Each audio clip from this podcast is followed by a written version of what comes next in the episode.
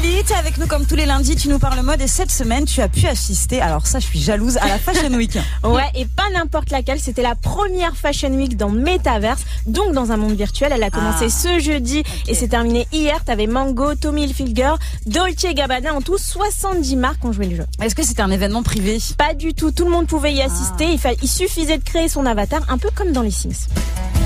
Tu choisis ta tenue, ta coiffure et ta couleur de peau, mais sur la plateforme Decentraland. Et on peut assister à tous les défilés. T'as quelqu'un pour te guider au début, mais seulement en anglais. Et en fait, Decentraland, c'est un peu un monde fantastique, très coloré, très farfelu. Par exemple, t'avais des avatars qui faisaient du break, du breakdance, pardon, sur les toits des immeubles. Ah, c'est drôle. les défilés ressemblent à quoi, du coup? Bah, il y a une grande arène d'où tu peux regarder les défilés. Et avant chaque show, t'as un décompte. Et là, les projecteurs s'allument sur les mannequins avec des têtes d'animaux, mais qui défilent avec avec des vraies collections. Tu peux les voir faire des poses pour qu'on puisse bien voir les vêtements. Franchement, c'est hyper drôle. Et au niveau de l'ambiance, moi, ça m'a fait beaucoup penser au concert de ce rappeur dans Fortnite. Ah oui. Travis Scott. Travis Scott, je m'en souviens aussi. Et du coup, tu fais quoi entre chaque défilé? Bah, Decentraland, c'est hyper grand. Donc, à un moment, je me suis perdue, mais ça m'a permis de faire deux choses. Déjà, j'ai pu découvrir des marques que je connaissais pas du tout. Parce qu'en fait, tu as des boutiques virtuelles avec des clips vidéo et des vêtements exposés qu'on peut acheter en NFT.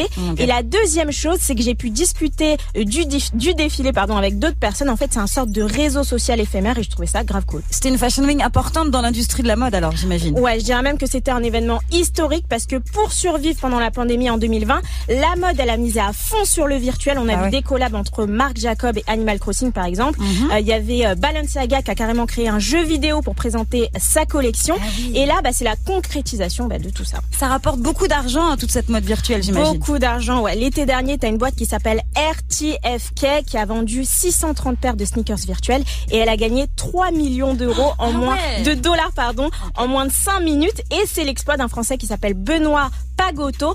Quelques mois plus tard, Nike rachète son entreprise. Donc c'est pas de la science-fiction. Aujourd'hui, on accorde beaucoup de valeur à des choses qu'on ne peut même pas toucher. Et ça, bah, c'est révolutionnaire pour le monde de la mode.